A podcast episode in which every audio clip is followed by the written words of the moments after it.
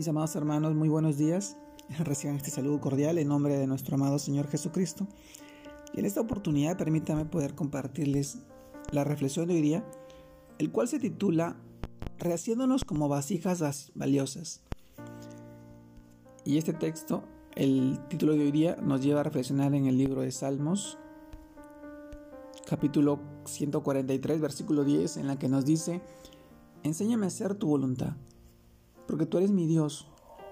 Tu buen espíritu me guía a tierra de rectitud. Salmos capítulo 143, versículo 10. También leemos del libro de Jeremías capítulo 18, versículos del 1 al 6, el cual nos dice, palabra de Jehová que vino a Jeremías, diciendo, levántate y vete a casa del alfarero, y allí te haré oír mis palabras. Y descendí a casa del alfarero, y he aquí que él trabajaba sobre la rueda y la vasija de barro que él hacía se echó a perder en su mano. Y volvió y la hizo otra vasija, según le pareció mejor hacerla. Entonces vino a mí palabra de Jehová diciendo, ¿no podré yo hacer de vosotros como ese alfarero? Oh casa de Israel, dice Jehová, he aquí que, como el barro en la mano del alfarero, así soy vosotros en mi mano, oh casa de Israel. Jeremías capítulo 18 versículos del 1 al 6. Mis amados hermanos, el título de hoy día, esta reflexión y este devocional, rehaciéndonos como vasijas valiosas. Y en estos textos del día de hoy, mi amado hermano, reflexionamos y sabemos que como que cuando oramos al Padre, nuestro, nuestro Señor, le damos, le decimos a Dios, hágase tu voluntad. ¿Será que estamos dispuestos a permitir que Dios haga su voluntad en nosotros? Si es así, dejaremos que nuestro Padre pula todas las áreas difíciles de nuestra vida, que tome nuestras cargas e incluso cambie nuestros planes.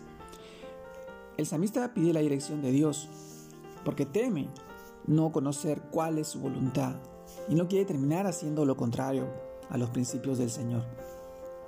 Mi amado hermano, cuán importante es para nosotros buscar lo que Dios desea.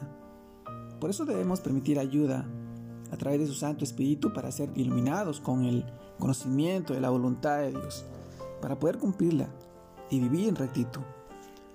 Mis hermanos, como hijos debemos pedir a Dios que nos muestre el camino, aunque este no sea el más placentero para andar según nuestro pensamiento, porque siempre el sentir y anhelar ser guiados por el Espíritu y hacer lo que el Señor le agrada, así como el salmista nos muestran estos pasajes nuestra labor es rogar ser vivificados, para hacer la voluntad de Dios, colocándonos en manos de nuestro alfarero para que transforme nuestro interior. Mi hermano, Dios, como el único soberano, tiene el derecho absoluto de moldearnos como el alfarero del barro, dándonos la forma que Él le plazca. Él tiene la facultad de tirar a un lado un vaso echado a perder, como desechar al que se ha mostrado infiel y levantar otro en su lugar, como lo sucedió al, pueblo de Israel. Ahora el Señor le ha dado la oportunidad a la iglesia de Cristo. Nosotros somos la iglesia de llevar su mensaje a las naciones, tarea que el pueblo judío no pudo cumplirla. En su misericordia, Dios, el Señor, sigue trabajando para convertir esas vasijas útiles.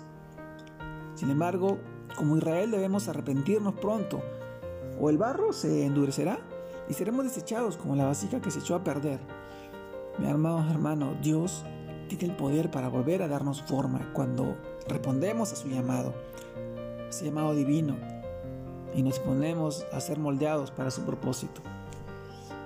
Mi amado hermano, esa es la voluntad del Señor, hacernos vasijas de honra, rehaciéndonos como vasijas valiosas.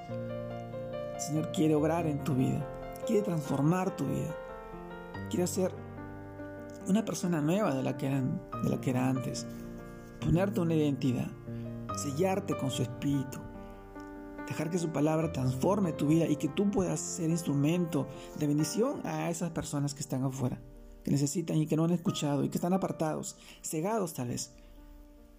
Y también obrar en tu familia, ser de bendición para cada uno de tus hijos, de tus familiares, de tu hogar, ser ese soporte, ese baluarte esa columna vertebral también en la vida. de los que están a tu alrededor. Te mando un fuerte abrazo, Dios te guarde y te bendiga en este tiempo, en esta semana. Estamos aprovechando todo el tiempo para honrar a nuestro Dios, a nuestro Señor Jesucristo. Un fuerte abrazo, Dios te bendiga. Saludos a todos mis hermanos.